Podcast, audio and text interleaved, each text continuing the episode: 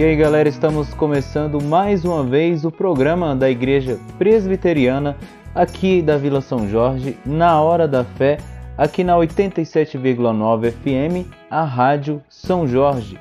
Sejam muito bem-vindos! E na terça é o dia da programação Tudo Muda Quando Você Muda.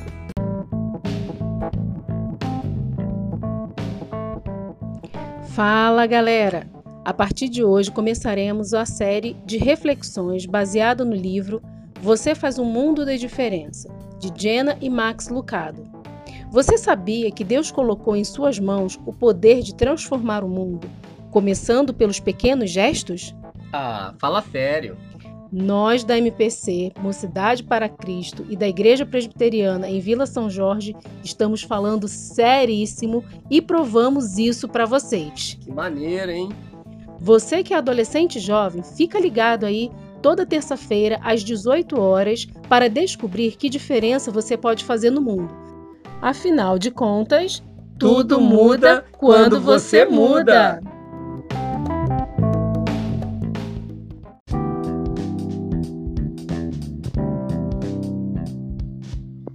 É isso aí, nova série, novas mensagens e também novas músicas. Nós vamos começar com a música do Juninho Black que se chama Vem.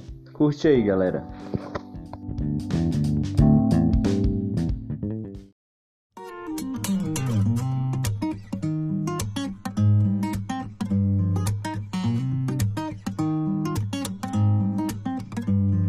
Se é branco ou preto, se é rico ou pobre, se é mendigo, leva vida de nobre.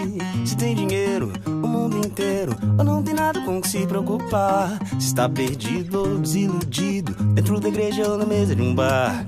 Sem ter amigos para desabafar, ele veio pra te ajudar. Se é branco ou preto, se é rico ou pobre, se é mendigo, leva vida de nobre. Se tem dinheiro, o mundo inteiro, ou não tem nada com que se preocupar. Se está perdido ou desiludido, dentro da igreja ou na mesa de um bar. Sem ter amigos para desabafar, ele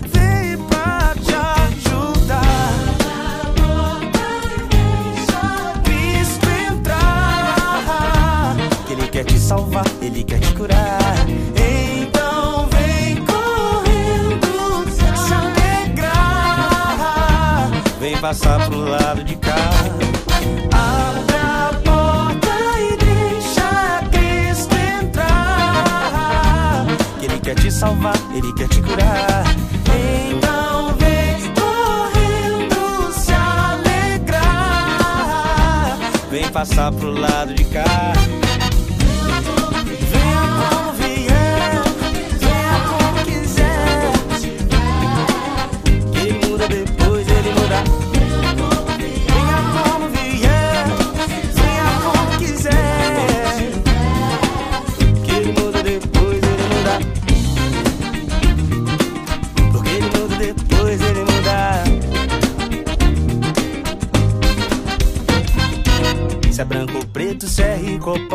Se é mendigo leva vida de nobre. Se tem dinheiro, o mundo inteiro, não tem nada com se preocupar.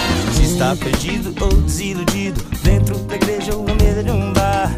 Se ter amigos para desabafar, ele veio pra te ajudar. Se é branco ou preto, se é rico ou pobre, se é mendigo leva vida de nobre. Se tem dinheiro, mundo inteiro, ou não tem nada com que se preocupar. Se está perdido ou desiludido, dentro da igreja ou na mesa de um bar. Se ter amigos para desabafar, ele veio pra te ajudar. Cristo entrar, que Ele quer te salvar, Ele quer te curar. Então vem correndo se alegrar, vem passar pro lado de cá.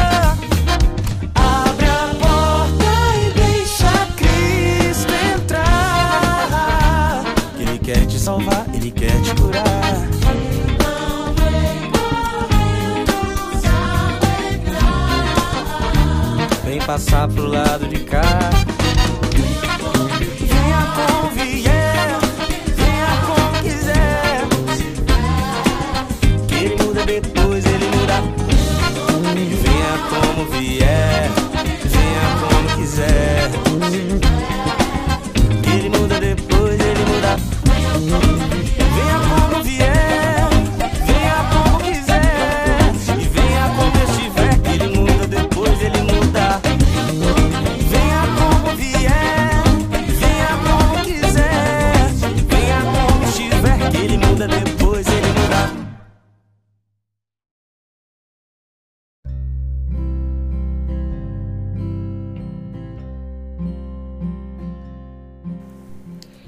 E aí, galera, vamos ter um tempo de reflexão bíblica, olhando também para o nosso contexto histórico e social?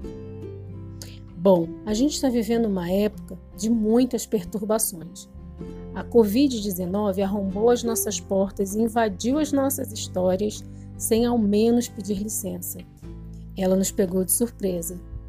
Junto com o novo vírus, questões sociais que já existiam bem antes e que não entraram na quarentena, a gente continua vivendo sobre as garras do racismo, da miséria, da fome, da desigualdade social, de governos injustos.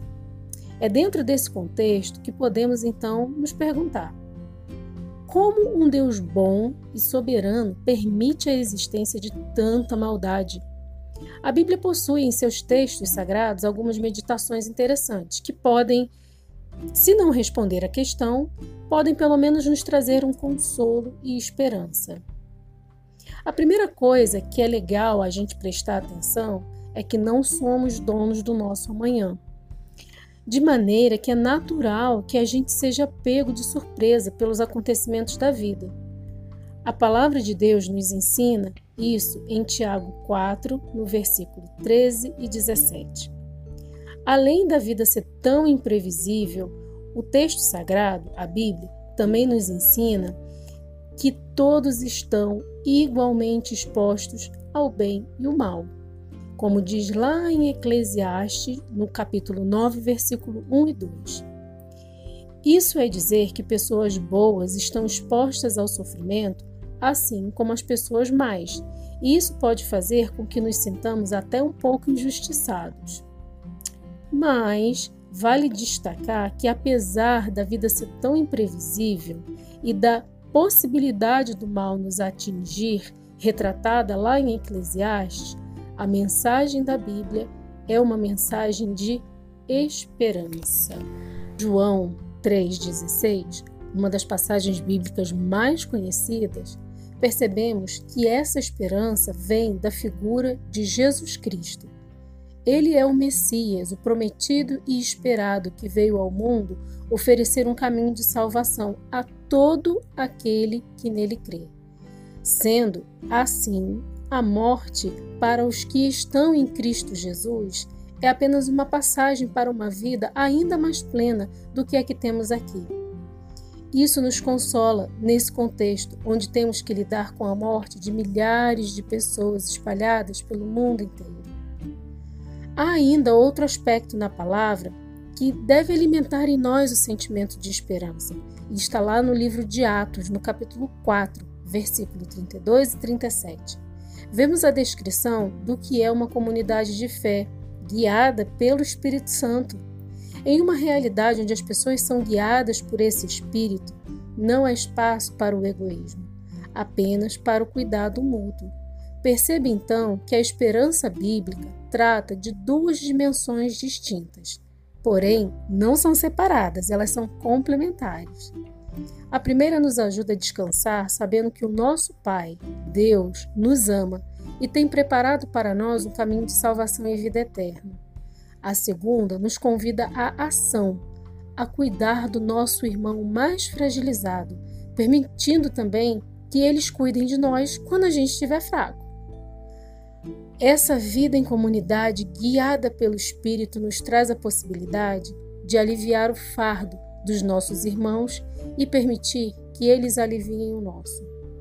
Nesse contexto sombrio em que estamos vivendo, que possamos encontrar repouso na fé que temos em Jesus e que possamos nos comprometer ao cuidado mútuo da nossa comunidade, cuidando assim uns dos outros.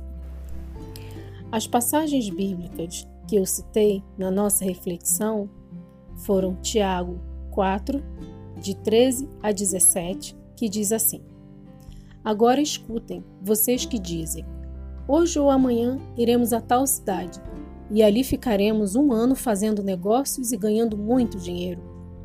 Vocês não sabem como será a sua vida amanhã, pois vocês são como uma neblina passageira que aparece por algum tempo e logo depois desaparece. O que vocês deveriam dizer é isto: se Deus quiser, estaremos vivos e faremos isto ou aquilo. Porém, vocês são orgulhosos e vivem se gabando. Todo esse orgulho é mau. Portanto, comete pecado a pessoa que sabe fazer o bem e não faz. O outro texto foi Eclesiastes 9, versículos 1 e 2. Eu pensei bastante e me esforcei para entender tudo isso, e cheguei à conclusão de que Deus controla o que as pessoas sábias e honestas fazem e até o amor e o ódio delas. Ninguém sabe nada do que vai acontecer no futuro, mas isso não faz diferença, pois a mesma acontece com os honestos e os desonestos, os bons e os maus, os religiosos e os não religiosos, os que adoram a Deus e os que não adoram. A mesma coisa acontece com quem é bom e com quem é pecador, com a pessoa que faz juramento e com a pessoa que não faz.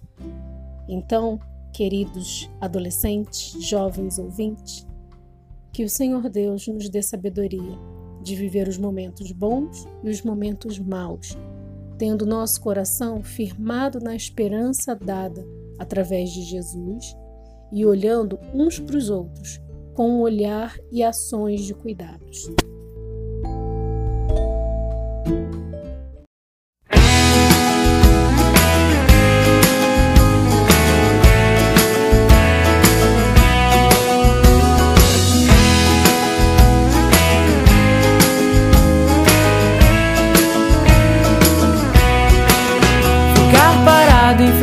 Ao portão não faz seus pés tocarem o jardim.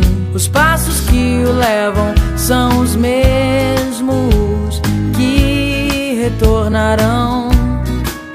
E você fica aí tentando imaginar como seria do outro lado.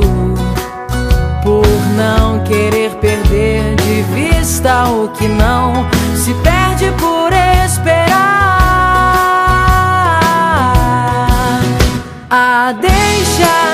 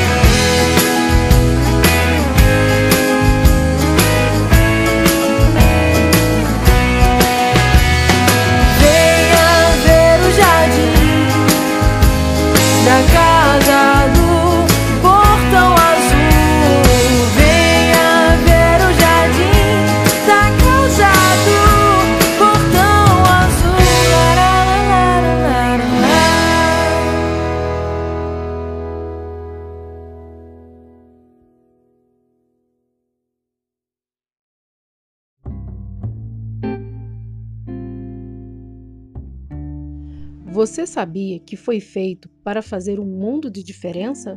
Sim, você. Deus criou cada pessoa na Terra com um propósito especial e o mundo está esperando para que você compartilhe o seu. Não deixe que a sua juventude o faça desistir. Quer sejamos jovens ou velhos, todos podemos fazer a diferença para o bem. Dizendo uma palavra amável, separando um tempo para o voluntariado, doando coisas, levantando dinheiro para organizações, as maneiras de fazer a diferença são ilimitadas. Queremos que você saiba, em primeiro lugar, que Deus ama você. E é somente pelo seu amor que você pode amar os outros, servir os outros e até mesmo mudar o mundo. Então, você vai tomar uma decisão agora e abrir o seu coração para que o amor de Deus faça uma mudança em sua vida. Porque eu posso garantir a você agora que quando ele faz isso, o faz radicalmente. E antes que você perceba, Deus começará a usar você. Sim, você. Não importa onde você, você está ou onde você esteve. Deus quer usar a sua história para mudar o mundo. Afinal, ele fará com que você faça a diferença. Ei, preciso dizer uma coisa a você. Você está vivo. Uau, que profundo! Tá, você pode estar pensando com um leve sarcasmo. Não, mas vamos pensar nisso. Não sei você, mas muitas vezes eu esqueço que estou respirando, esqueço que meu coração está batendo, esqueço que a vida é um dom. Se você está vivo, e suponho que esteja, pois você está ouvindo isso agora, o que você está fazendo com isso? Você está deixando a sua vida correr diante de uma tela plana, de uma loja de roupas, de um esporte, de um telefone, de um relacionamento doentio? Quer fazer algo da sua vida? Bem, então escute o próximo comentário. Deus está vivo. Sem o sarcasmo permitido após esse comentário, eu não quero ouvir Deus. Por quê? Porque se nós realmente, e eu quero dizer realmente, acreditássemos nessa declaração de que Deus está vivo, então nossa vida provavelmente não estaria da mesma maneira que está agora. Haveria menos insegurança, menos egoísmo, menos preguiça, menos consumo de mídia, menos confusão. Quando nós experimentamos uma relação com um Deus vivo, então começamos a viver piedosamente. Nossas ações, decisões, palavras, sonhos, tudo muda. Estamos em um bom caminho. Vivemos com confiança, despreendimento, motivação temos relacionamentos e objetivos. Quando chegamos a conhecer esse Deus que nos ama por dentro e por fora, então começamos a mudar de dentro para fora. Começamos a viver aquilo que fomos feitos, fazer a diferença. Para ver a diferença que o amor de Deus faz, vamos ouvir agora a história do Breno Brilhante. Meu nome é Breno Bezerra Brilhante. Eu costumo dizer que eu fui o primeiro BBB do Brasil. Eu nasci em Campina Grande, na Paraíba, e quando eu tinha 14 anos eu quis morrer. Eu acho que a informação mais curiosa que você escutou na minha apresentação foi sobre o meu sobrenome. Realmente o meu sobrenome é Brilhante. Eu herdei do meu pai, um homem muito corajoso, muito honesto, de caráter, mas nem sempre foi legal eu carregar esse sobrenome. Quando eu era criança, quando eu era criança, é, na minha cidade, aquelas pessoas que tinham sobrenome brilhante eram consideradas pessoas inteligentes, que tiravam nota boa na escola. Os meus irmãos mais velhos sempre foram muito bons na escola, mas quando eu cheguei na escola, eu acabei com essa história. Eu era um menino muito inquieto, muito desatento, não conseguia estudar. Minhas notas eram muito baixas, então eu não conseguia ser um brilhante. É claro que as comparações foram acontecendo sempre.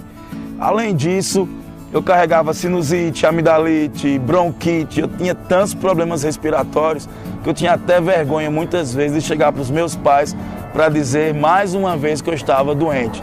Dessa maneira eu me comparava demais com as pessoas, então eu comecei a pensar: se eu não existisse, eu acho que ninguém ia sentir a minha falta. porque eu não sou um orgulho para minha família. Eu sempre trago problemas. Eu comecei a me isolar. Eu lembro que lá em casa tinha uma garagem e eu montei o meu quarto na garagem. Eu saí de perto dos meus irmãos e fui morar na garagem. Fui lá dormir naquela garagem, sozinho. Muitas vezes eu ficava debaixo da minha cama, escutando meu Walkman CCE, músicas de Legião Urbana, especialmente Pais e Filhos. Chorava muito, eu era muito triste. Minha mãe notou que eu estava muito triste, sem querer ir para a escola, sem querer fazer amigos. Aí ela me perguntou: O que é que você tem, Breno? Aí eu respondi para ela: Mãe, eu quero morrer. Eu quero arrumar um jeito de morrer. Eu desejo morrer. Eu estou planejando um jeito de tirar a minha vida. Minha mãe ficou muito preocupada. Foi aí que ela chamou muitas pessoas para tentar me ajudar, mas nada funcionou. Até que um dia ela disse assim: O único jeito de te ajudar, Breno, é se eu encontrar alguém que conhece a Bíblia.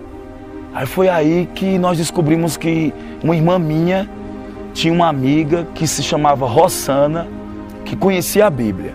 E ela sempre andava com esse livro preto debaixo do braço. Até que um dia ela chegou lá na minha casa, bateu a porta do meu quarto. Eu disse: entra. Ela entrou com aquele livro preto debaixo do braço. E eu disse para ela: ó, muitas pessoas já chegaram no meu quarto, tentaram me animar, mas nada funciona. Nada funciona. Aí ela me disse: Breno, não sou eu que vou falar. Aí eu fiquei curioso e perguntei para ela: e cadê a pessoa que vai falar? Aí ela disse: ele já está aqui. Foi aí que ela abriu o livro preto. Então ela entrou no meu quarto, sentou na minha frente, assim como eu estou com você, e abriu no Salmo 139. E começou a ler: Senhor, tu me sondas e me conheces, sabes quando me assento e quando me levanto de longe penetras os meus pensamentos. Nessa hora, meu coração começou a sentir um toque diferente. Eu sabia que de alguma maneira aquele dia ia mudar a minha vida. Ela continuou lendo o Salmo 139, 139, mas quando ela chegou nos, nos versículos 13 e 14, aquilo realmente mudou a minha vida. Quando ela leu assim: Pois tu formaste o meu interior, tu me teceste no seio da minha mãe. Graças te dou, visto que, por modo assombrosamente maravilhoso, me formaste. As tuas obras são admiráveis e a minha alma o sabe muito bem. Com 14 anos eu entendi que Deus me criou, que eu sou uma ideia de Deus. Mesmo com tantos problemas respiratórios, dificuldades de aprendizagem, Deus me criou. Eu perguntei para Rossana, Rossana, o que é que eu faço agora? Emocionado, com o coração derramado, ela disse: Vamos convidar aquela pessoa que Ele criou para morar dentro de você. E nós oramos e Jesus começou a entrar, entrou no meu coração.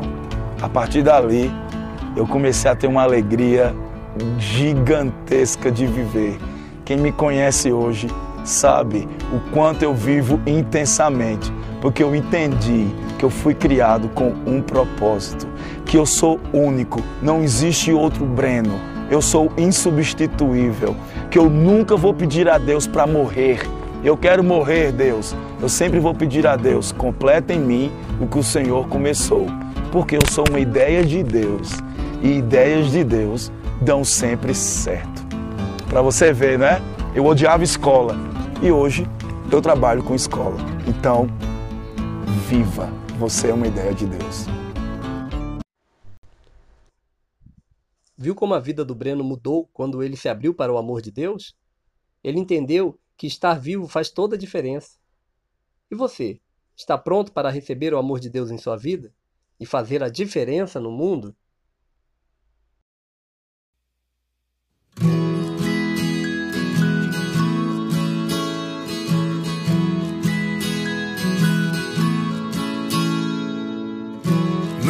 Recorte das montanhas dá pra perceber. Na espuma, quando a onda bate, posso ver. Na aquarela de mil cores entre os animais. Nos sabores e odores que o vento traz. No ruído